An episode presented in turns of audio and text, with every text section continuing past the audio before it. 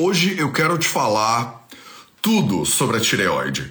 Então, esse é o compromisso da nossa live de hoje. Eu vou chamar Ricardo Balsimelli, inclusive, para a gente ter um papo aqui sobre a tireoide, né? A visão moderna da tireoide, a visão medicina tradicional chinesa da tireoide. O que, que o Ayurveda acha, se é que acha alguma coisa sobre a tireoide? Chakras, yoga, é, vida fora da terra, tudo, tudo sobre a tireoide para você aqui no Projeto 0800.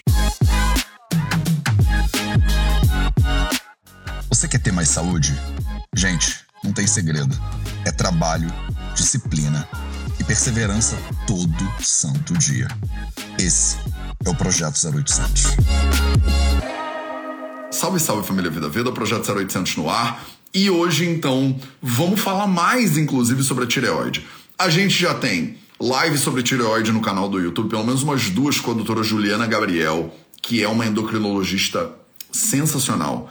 Né? A gente teve aula da Pri Antunes sobre tireoide, a gente teve aula, acho que até da Jéssica Andrade sobre tireoide. Quer dizer, quer dizer, quer dizer, a gente tem um monte já de conteúdo no YouTube sobre tireoide, mas vocês pediram e a gente veio aqui dar uma aula sobre tireoide para você. Eu pensei de fazer essa aula aqui exclusiva para a galera lá da mentoria Nilaya, para a galera da comunidade do Vida Veda mas eu achei que ia ser melhor ainda se a gente colocasse isso disponível nas redes sociais para todo mundo. Afinal, é um baita de um problemão, né? Que todo mundo sempre me pergunta e que hoje a gente vai tentar te dar uma base para você começar a entender o que, que é esse negócio, para que, que ele serve. Vamos que vamos. Rick. Ei.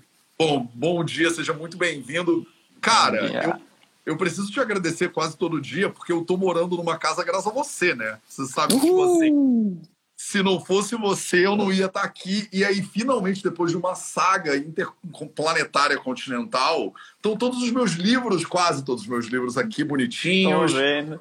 E eu tô aqui, já consegui fazer uma prateleira parecida com a tua. Já consigo tirar uma certa onda agora. É. Então. E a gente está mais perto do que, do que já tivemos nos últimos nove anos, diga-se de passagem, né? É, e eu, a gente, eu não vou ficar dando spoiler porque não é sobre isso a live de hoje, mas a gente vai fazer um programa para o SUS, que, assim, tipo, coisa mais linda do mundo, né? Eu fui convidado para dar um programa pro, pro Viva Rio, e aí chamei o Ricardo, chamei a Bruna, chamei a Catherine, e a gente vai tocar, vai fazer uma festa lá no, no SUS para tem mais de tem quase 200 profissionais de saúde inscritos nesse programa que a gente vai dar sobre quatro pilares da saúde e tal e tal. Então, assim, é um novo momento que desabrocha e eu devo muito disso graças a você. Eu não estaria nesse sítio que eu estou morando agora se não fosse, meus amores, o Ricardo Balsimelli me mandar uma mensagem no WhatsApp falou assim: dá uma olhada nesses links aqui. E um deles era é a minha casa atual. Então, assim, tá tudo fluindo maravilhosamente bem. Henrique, obrigado. Seja muito bem-vindo mais uma vez ao 0800. Se apresenta um pouco para as pessoas, diz quem você é, porque se eu parar para ler a tua bio já dá meia hora de 0800. Então, tem negócio de tibetano, tem negócio de medicina moderna, tem é, ortomolecular, é, é muita coisa. Dá uma resumidinha de quem você é e vamos entrar na tireoide, que é o nosso assunto de hoje tem que falar meu currículo e falar de tudo de tireoide, né? Porque você só me dá uns leves desafios. Do tipo assim, vamos falar tireoide. O quê? Ah, tireoide desde a, dos hormônios até os UFO. Então, vamos lá, senão não dá. E eu falei isso mesmo, Rick. Eu quero que a gente fale da tireoide do ponto de vista moderno, da medicina tradicional chinesa e da vida fora da Terra. E é isso. É. Então vamos lá. Então, pessoal, meu nome é Ricardo Balsimelli, eu sou médico, fiz a formação tradicional de medicina e fiz residência médica de medicina tradicional chinesa na Unifesp.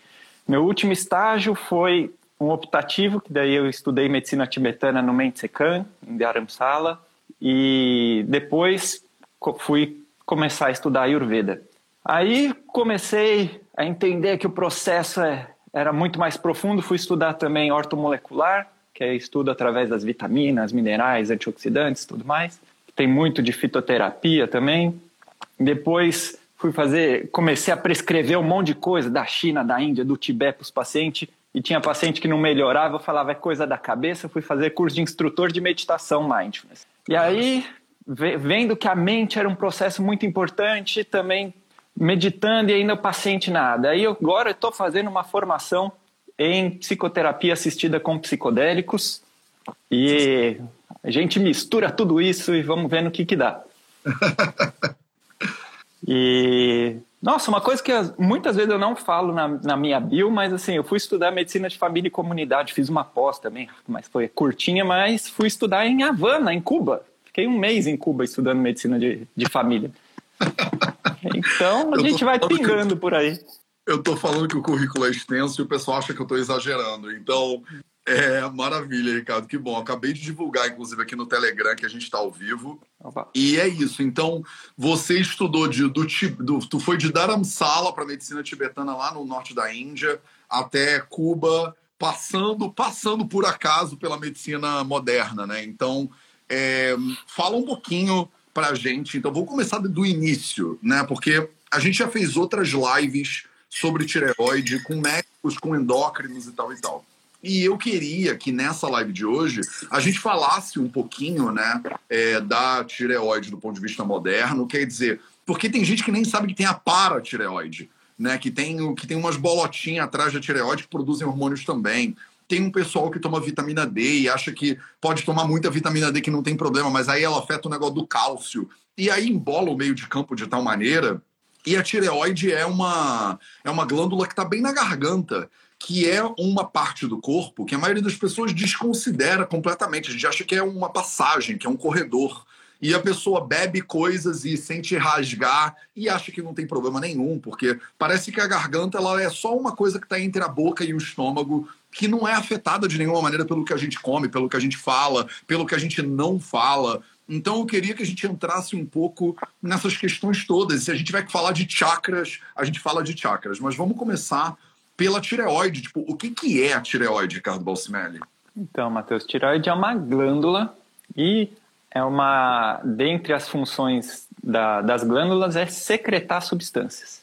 Então, a tireoide secreta alguns hormônios, entre eles os principais é T3 e T4, que vão ter as suas funções em várias áreas do metabolismo, como eu vou falar.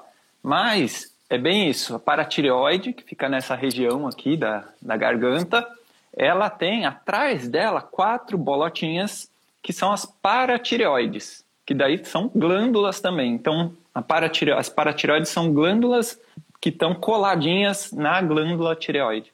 E a paratireoide produz paratormônio, então, que é um hormônio que está relacionado com o metabolismo do cálcio que, que o paratormônio vai fazer?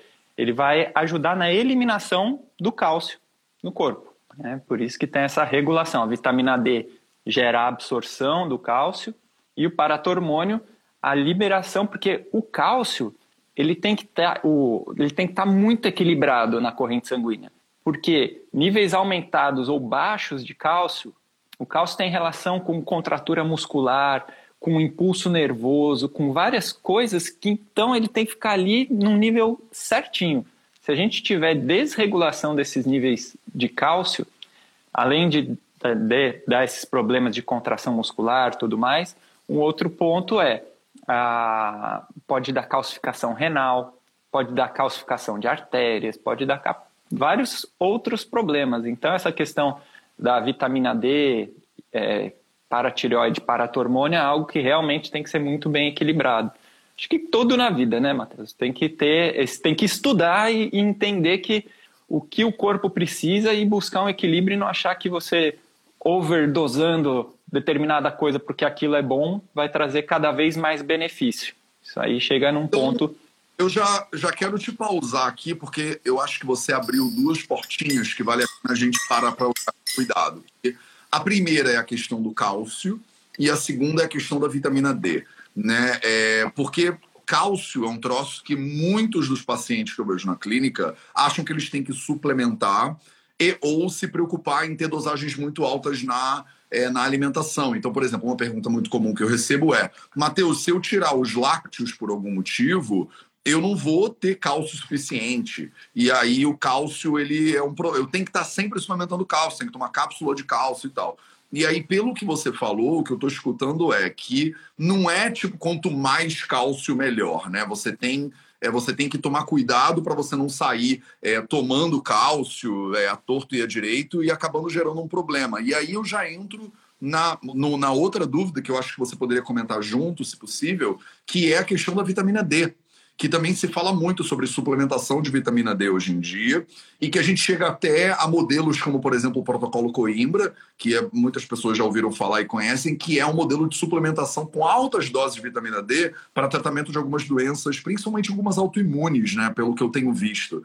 Então, Sim. fala um pouquinho, um pouquinho mais sobre essa questão da dosagem do cálcio, do tipo, todo mundo deveria, não, então não deveria tomar cápsulas de cálcio, e a questão da vitamina D. Então a gente não devia suplementar vitamina D ou devia? Como é que é essa questão da suplementação para você, Henrique? Então, Matheus, eu vejo que essa questão da suplementação da vitamina D é bem individualizada. Eu acredito que o melhor parâmetro seria o exame de sangue mesmo, porque cada pessoa vai ter né, metabolicamente uma relação diferente com a vitamina D. Então, para mim, essa questão da vitamina D é interessante ver no nível de sangue e está ali em níveis entre 40 e 60. Né? Acho que esse é um padrão interessante. Por quê? É muito comum ver pessoas que têm doenças autoimunes e a vitamina D dessa pessoa ser muito baixa. Ser, mesmo a pessoa se expondo ao sol e fazendo tudo direitinho, às vezes a pessoa tem vitamina D de 10, 12. E mesmo suplementando, às vezes, ela, essa vitamina D no metabolismo desse paciente é difícil de subir. Né? Então, essa pessoa ela vai precisar de uma suplementação boa de vitamina D. Às vezes não um nível tão alto, aí se ela quiser entrar no protocolo Coimbra é uma história, mas assim, essa pessoa precisa subir porque a vitamina D, ela tem esse nome de vitamina, mas hoje ela é quase encaixada ali como um hormônio de tantas funções metabólicas que ela gera no organismo, e uma delas é tem essa relação com a parte do sistema imunológico, né, da regulação da atividade dos leucócitos, das células brancas de defesa. Mas a gente tem que lembrar que é isso, como ela é um hormônio, ela também tem relação com o cálcio. Por isso que esses, é muito importante esse equilíbrio e grande parte dos pacientes que vão para o protocolo Coimbra, mas acabam tendo problema, problemas de saúde é o quê? A alimentação dentro do protocolo Coimbra tem que ser muito restrita em cálcio, porque já vai estar com níveis muito altos de vitamina D.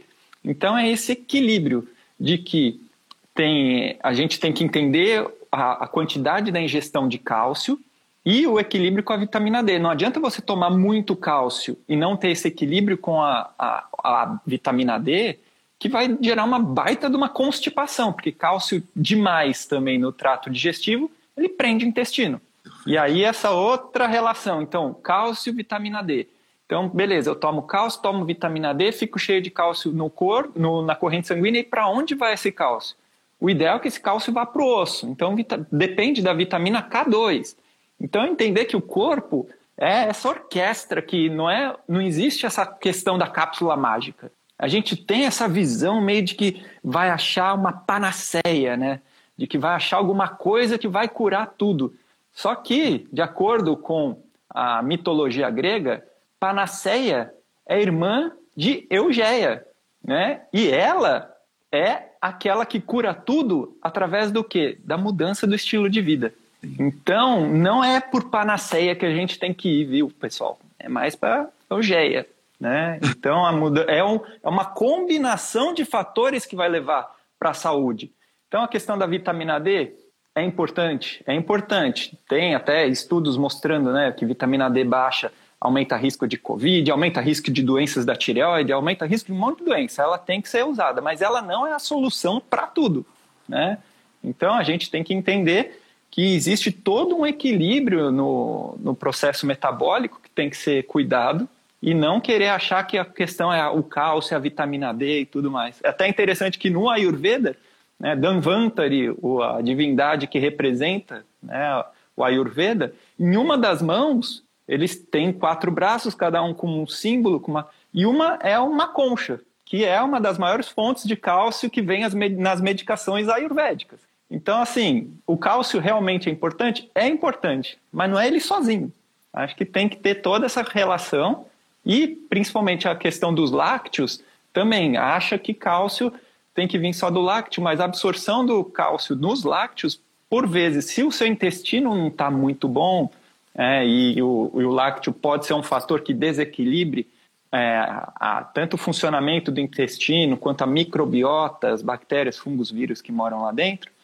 talvez a melhor fonte né, sejam as fontes vegetais. Por exemplo, o gergelim, o brócolis, a couve, são fontes de cálcio maravilhosas e que muitas vezes vão trazer outros nutrientes que vão trazer saúde para o intestino, ao invés de produzir gases de extensão abdominal e processos inflamatórios que muitas vezes o lácteo está relacionado.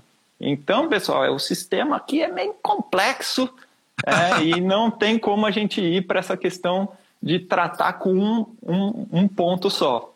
É, eu vejo que a, a, questão tem que se integrar, por isso que a gente sai estudando coisa para tudo que é canto, porque se fosse fácil, eu tinha feito a faculdade de medicina, clínica médica, e ficava felizão prescrevendo um monte de remédio, mas isso aí não é saúde, não. Tem que ir atrás de um monte de coisa. É, e o que a gente fala desde sempre no Ayurveda e que hoje em dia eu acho que está sendo apreciado melhor na medicina moderna, que é a ideia de medicina de precisão, né?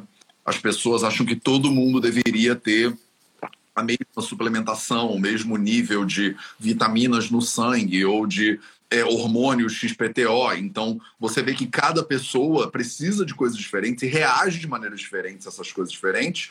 E também, né, aí puxando aqui a brasa para os meus legumes do Ayurveda, é dependendo do lugar onde você mora, dependendo da época do ano, dependendo da fase da sua vida, tudo isso muda de novo, né? Então, é, é bem complicado. Se fosse simples, a gente não estava tipo, uma vida inteira e continuar sem entender nada, né? Porque, diga-se de passagem, não é que a gente entende, estuda 20 anos e aí entende tudo. A gente estuda 20 anos e continua sem entender a maior parte das coisas. Tipo, a gente ganha um pouco de ideia sobre como funciona o corpo, mas continua sendo mesmo um mistério, né? A fisiologia humana. É, a questão endocrinológica é muito impressionante, porque uma coisa acaba batendo na outra, né? De maneiras que a gente está começando a engatinhar para entender. É, então, você falou, Rick, do T3 do T4 e do paratormônio. Explica quem são esses personagens, de repente, um pouquinho mais. Eles fazem alguma coisa relevante no corpo ou a gente podia jogar eles fora e tá tudo certo? Então, Matheus, o T3 e T4 são hormônios que vão impactar em todas as células do corpo humano.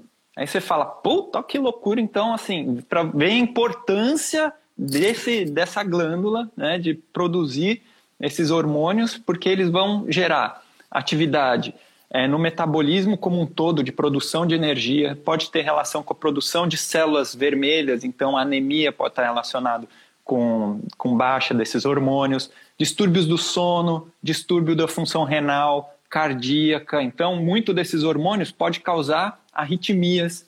Né? Tem uma relação também com pâncreas, então a gente vê que pacientes com distúrbios de tireoide têm maior chance de diabetes e o oposto também relação com fertilidade, ácido úrico. Então, assim, como é um hormônio que se relaciona com o corpo todo, eles alterados, eles vão gerar impacto no metabolismo do corpo como um todo.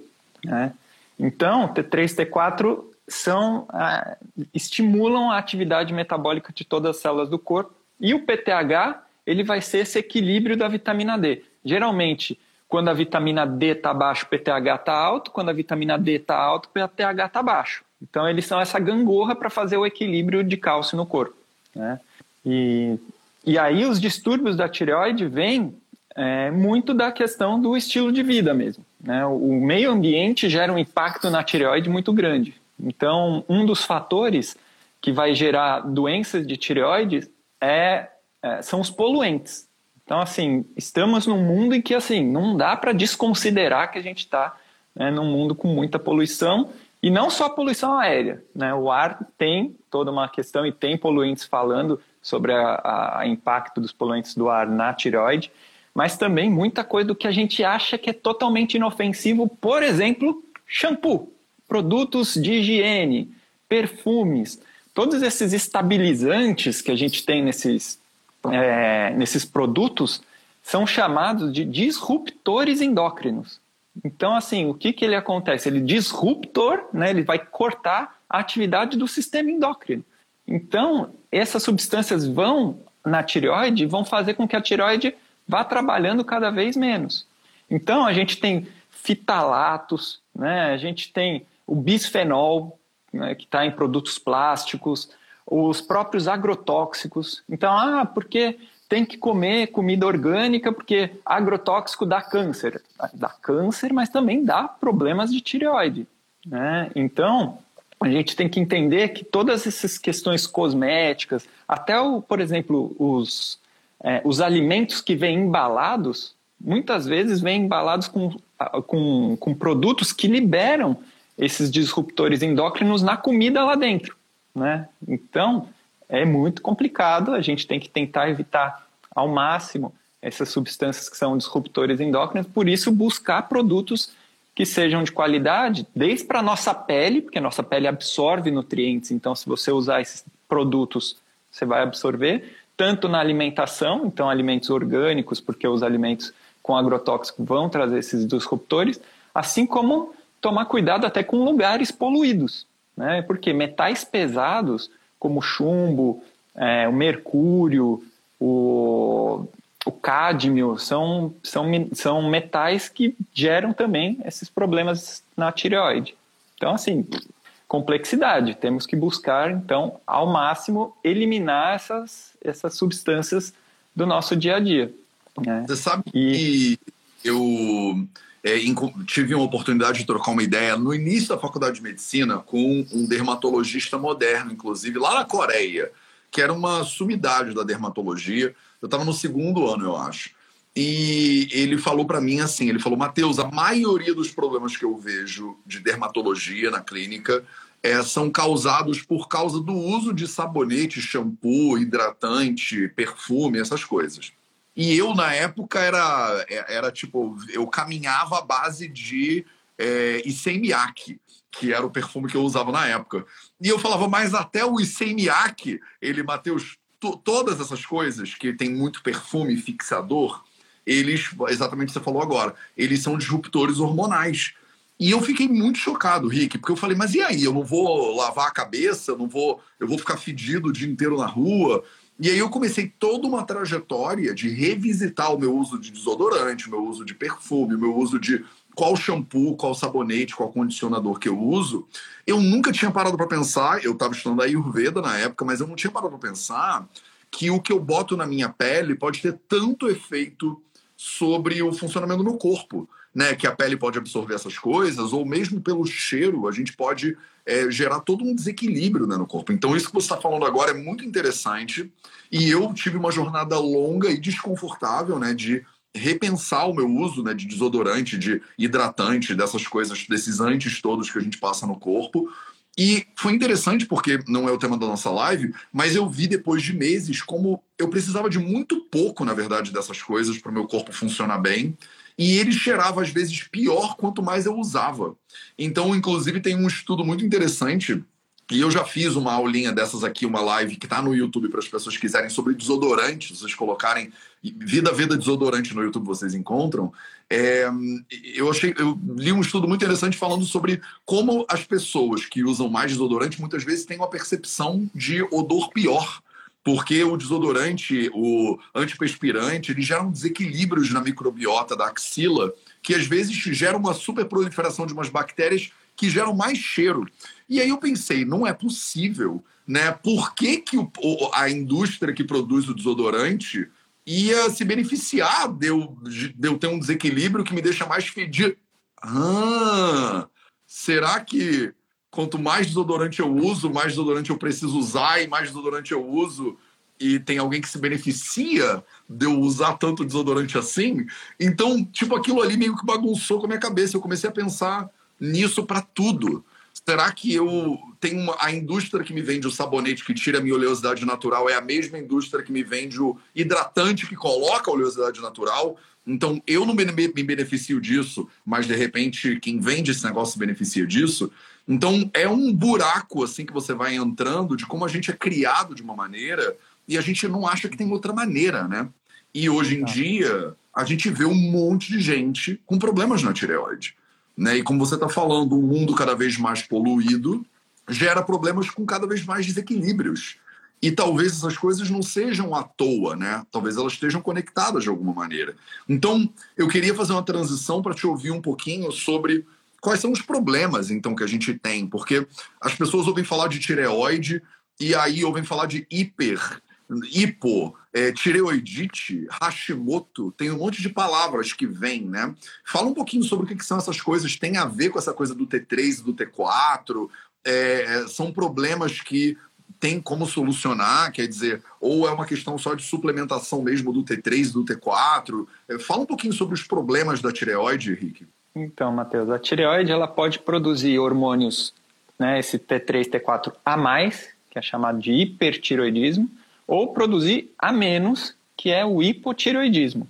Em, dentre as, as doenças, também existem as doenças autoimunes da tireoide, isso é o nosso corpo, o nosso sistema de defesa começa a produzir anticorpos que acabam atacando a tireoide, e a gente tem os nódulos e os tumores, né, os cânceres de, de tireoide. Então, dentre as disfunções, né, os problemas, as patologias da tireoide, nós temos essa. O aumento ou a diminuição da, tireoide, da função da tireoide também pode estar relacionado com as autoimunes, porque quando chegam anticorpos para atacar a tireoide, a tireoide pode entrar num estado inflamatório e essa inflamação produzir mais ou menos desses hormônios. Né? E quando tem esses hormônios a mais, então a pessoa fica hiperestimulada, geralmente a temperatura corporal aumenta, ela perde muito peso, o intestino funciona demais. Então entra em todo esse processo de um hiperfuncionamento do corpo e quando produz a menos, o contrário, a pessoa ganha um pouco, ganha peso, incha, fica com mais frio, fica mais letárgica. Né? Então, vai, vai tendo essa variação de acordo com o nível de produção desses hormônios. Por isso que é aquele equilíbrio, buscar uma faixa de equilíbrio na produção desses, desses hormônios. A, a questão da autoimunidade também é muito interessante, porque é, o que, que faz né, o nosso corpo produzir anticorpos atacar a nossa própria tireoide. É um negócio muito louco. Você fala assim, bom, deu uma pane no sistema, e o que eu acho mais louco ainda é a, a medicina moderna que, quando vê um quadro, muitas vezes, de, de doença autoimune da tireoide, o médico hoje fala, bom, não tem muito o que fazer. Quando a sua tireoide parar de funcionar, a gente dá o hormônio para suplementar. Eu falo, ah, ótimo, né? Aí por, é dessas coisas, Matheus, que pinica, assim, me pinica, que eu falo, não é possível. eu vou esperar a tireoide do paciente morrer para daí dar um negócio sintético para fazer o, a função dela. Não. Aí minha cabeça entra nos parafusos e eu me enfio nos lugares na Índia, em Cuba, para ver o que, que dá para fazer pelo paciente, né?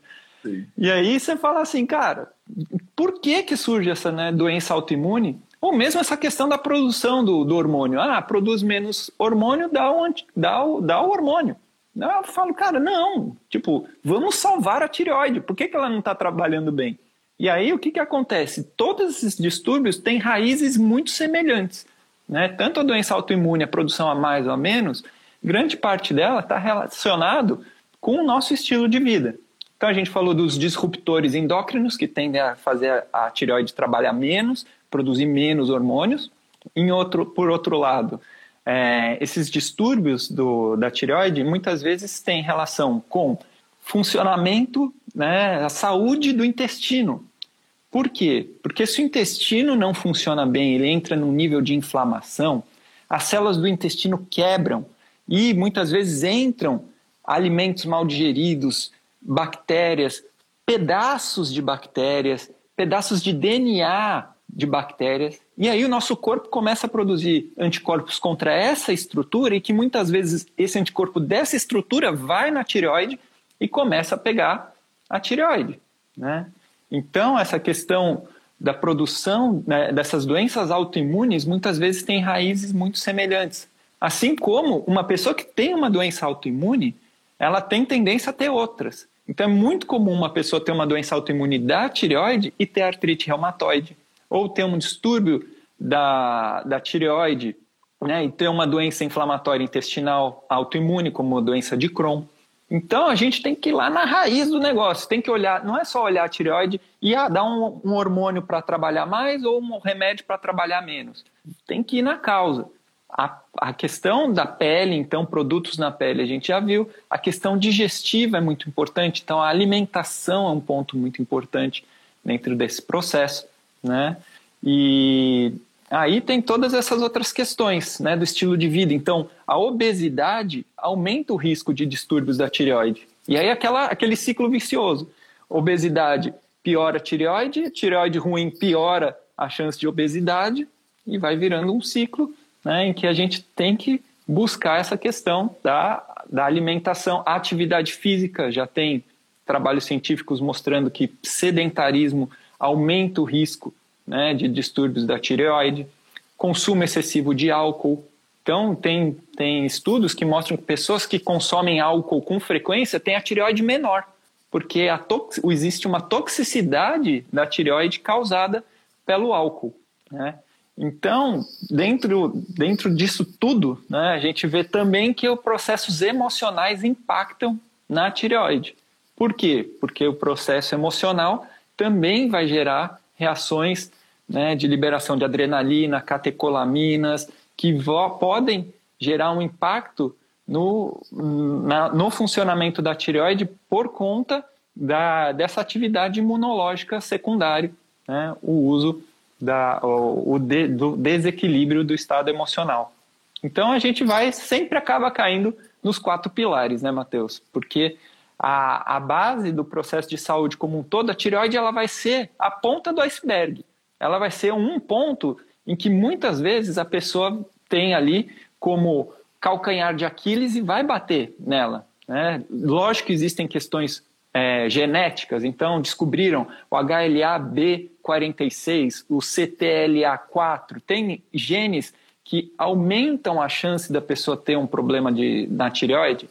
Sim, mas se não estourar na tireoide, se a pessoa não tiver hábitos saudáveis, vai, vai estourar em outro lugar, né? Mas a tireoide ela é muito sensível, é um alvo muito grande. É, tem estudos mostrando que é, mulheres acima de, de 50 anos, né, ou peri ou pós-menopausa, tem um risco muito grande né, para ter distúrbios de tireoide, se já tem distúrbios de tireoide na família. Então, assim, tem a questão de, de genética, tem a questão, por exemplo, é, dessa questão, né, se for uma mulher, se for, se tiver próximo dos 50 anos, tudo bem, tem esses fatores, mas que a gente não controla. O que, que a gente controla? Nosso estilo de vida. Né? Então, a parte do gerenciamento do estresse, a questão da alimentação, do, da atividade física, tudo isso vai ter a questão do clock, né? Da, também o, o sono é muito importante, mostra que pessoas que têm é um sono disruptivo, um sono que não tem qualidade, vai gerar um impacto no funcionamento da tireoide e o oposto também. Então, pessoas que têm uma tireoide que funciona demais vai ter uma tendência a ter insônia, uma pessoa que tem uma tireoide que trabalha de menos vai ser uma pessoa que vai ter sono excessivo, sonolência diurna. Então, acho que todo esse, essa, é, esse equilíbrio é muito importante dentro da, do funcionamento da tireoide. Então, assim, só olhar o hormônio e falar assim, ah, meu nível de hormônio está baixo, está alto, eu preciso regular tomando mais ou menos hormônio, essa é só a ponta do iceberg. A gente tem que ir na raiz do processo. Né? A questão da alimentação hoje é muito importante porque as pessoas falam muito né, de ah, porque daí tem que suplementar iodo, tem que suplementar isso ou aquilo. O iodo é outro né, mineral que é muito importante da gente manter em equilíbrio. A gente sabe que iodo de menos causa hipotireoidismo e iodo de mais causa uma doença na tireoide, chama doença de Hashimoto, né, tireoidite de Hashimoto, que é uma inflamação da tireoide por um excesso de iodo. Então, o pessoal que acaba se automedicando demais ou através mesmo da alimentação. O pessoal ouve falar, ah, porque alga tem iodo, alga é bom. E aí a pessoa come alga no café, no almoço, no jantar, também pode desenvolver um distúrbio da tireoide secundário, né, esse, esse excesso de nutrientes. Por outro lado, tem a questão da deficiência, né, de a gente vê que tem estudos falando que o selênio na alimentação dos europeus caiu 50% em 30 anos. Por quê? Porque o solo está ficando mais empobrecido por causa do uso dos fertilizantes, que só tem é, nitrogênio, potássio e fósforo. Isso é, você não está nutrindo a terra com outros micronutrientes. Então, um distúrbio, uma falta de selênio, vai ser, vai causar um distúrbio da tireoide também. Então é tudo isso, né, Matheus? É complexo. É, indo na tua fala, entender que tem coisas que você é, vai ter mais dificuldade de controlar.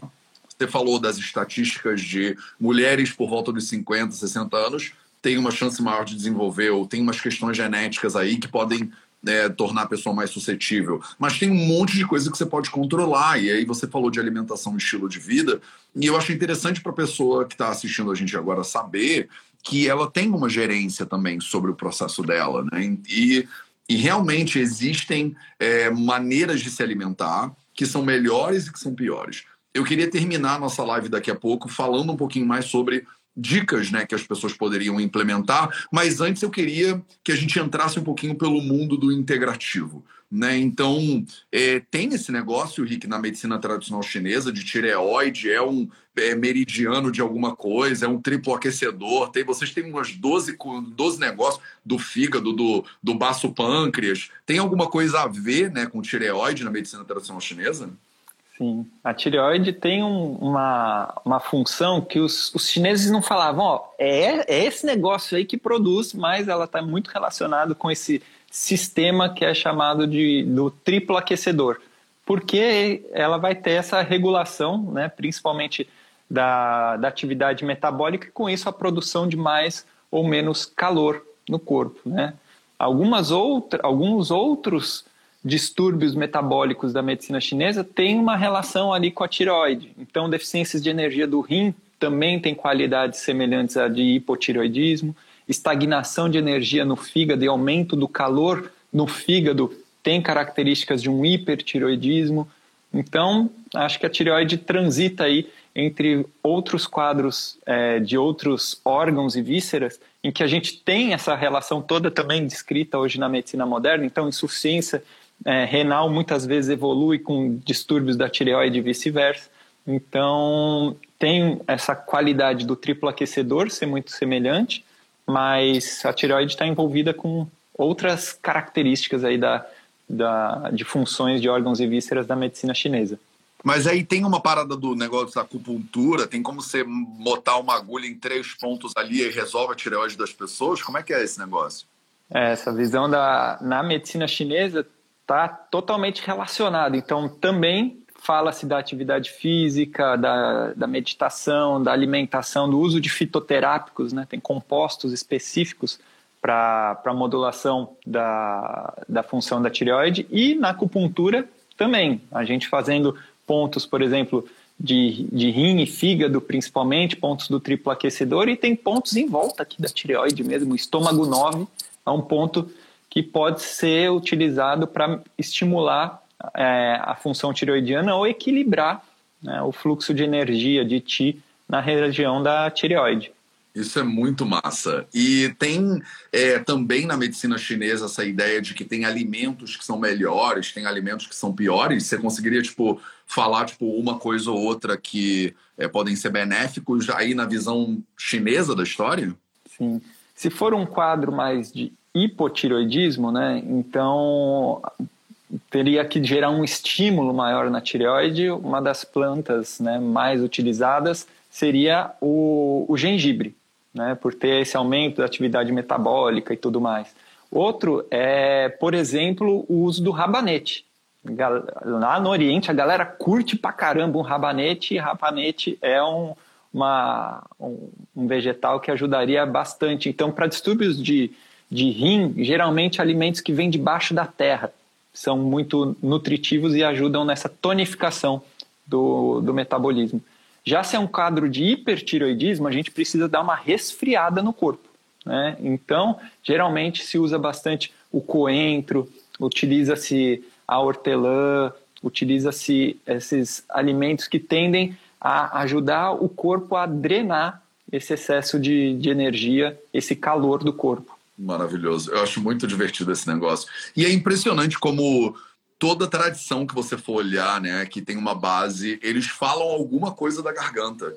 Eu acho impressionante como a gente ignora a garganta como uma coisa que realmente, como eu falei desde o início, parece que é um sistema de passagem, né? A pessoa é, na visão ayurvédica, por exemplo, né, na visão védica, tem três tipos de ações que a pessoa realiza. Né? Ela realiza ações físicas, ela realiza ações mentais e ações verbais. E aí as cordas vocais, a base do funcionamento, é óbvio que é o diafragma, mas é aqui que você modula, né? é, na visão do yoga e do tantra tem a coisa do Vishuddha Chakra, né, que tem uma base de é um centro importante, né, de energia, de comunicação, de você se colocar no mundo e tal. Quando a pessoa ela passa por situações que ela sente que ela foi atropelada, né, no, no livre-arbítrio dela, parece que ela engoliu o sapo, né, ou ela fala que não desceu redondo. E ao mesmo tempo, a gente vê, né, a pessoa às vezes fuma, o que resseca a garganta, bebe, por exemplo, muito álcool e aí desce rasgando. A gente come coisas que sente que a garganta não ficou legal. E aí se você tem um problema lá nas amígdalas, você vai e tira, né? Tipo, ah, tá inflamado, tira a tireoide está inflamada, tira. Né? Se tem algum problema na garganta, isso aqui é só um tubo, né? É um tubão que vai.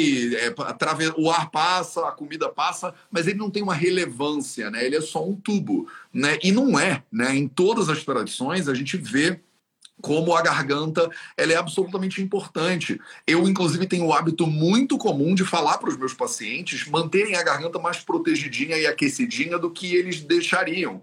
Porque você vê, eu uso uma camisa, o pescoço está sempre de fora, bota gorrinho, bota tudo, mas o pescoço é uma área que a gente meio que deixa ela meio largada para lá. E a garganta é fundamental para a pessoa conseguir se colocar na vida, né? Ela é fundamental para você conseguir digerir os alimentos direito, ela é fundamental na sua respiração. Então, hoje, inclusive, na meditação que a gente fez, eu fiz uma visualização né, de fortalecimento da garganta e tudo mais, é, que tem muito a ver né, com essa visão mais tântrica né, do yoga também, do Vishuddha Chakra. É, então, eu queria meio que levar a gente para o final dessa live e queria saber se você tem algumas dicas, Rick, já que a gente falou de alimentação e de estilo de vida, tem algumas coisas que você diria, tipo assim, sei lá, três coisas que as pessoas não deveriam fazer e três coisas que elas deveriam fazer, só para as pessoas saírem da live com coisas práticas, assim, que elas poderiam aplicar hoje se elas têm alguma preocupação. Quem tem problema na tireoide, de repente, precisa procurar um endocrinologista mesmo muito bom. É, eu fiz live com a Juliana Gabriel, eu já fiz live é, com, é, com a Alessandra Raskovski, por exemplo. Vocês encontram isso tudo no YouTube, que são médicas sensacionais, endocrinologistas, especialistas nesse negócio. Mas, se você não tem problema na tireoide, essa live aqui também é para você. Porque você que não tem problema na tireoide deveria se dedicar a não ter, a não desenvolver. Então você não devia esperar ter um problema para olhar para o problema. Né? Então coloque seu cachecolzinho, sua sharpzinha e Rick, fala aí três coisinhas que você acha que as pessoas não deveriam fazer, né, em termos de proteção da garganta, da tireoide, de forma mais, do triplo aquecedor, do Vishuddha Chakra, e três coisas que você acha que a gente poderia começar a fazer, né?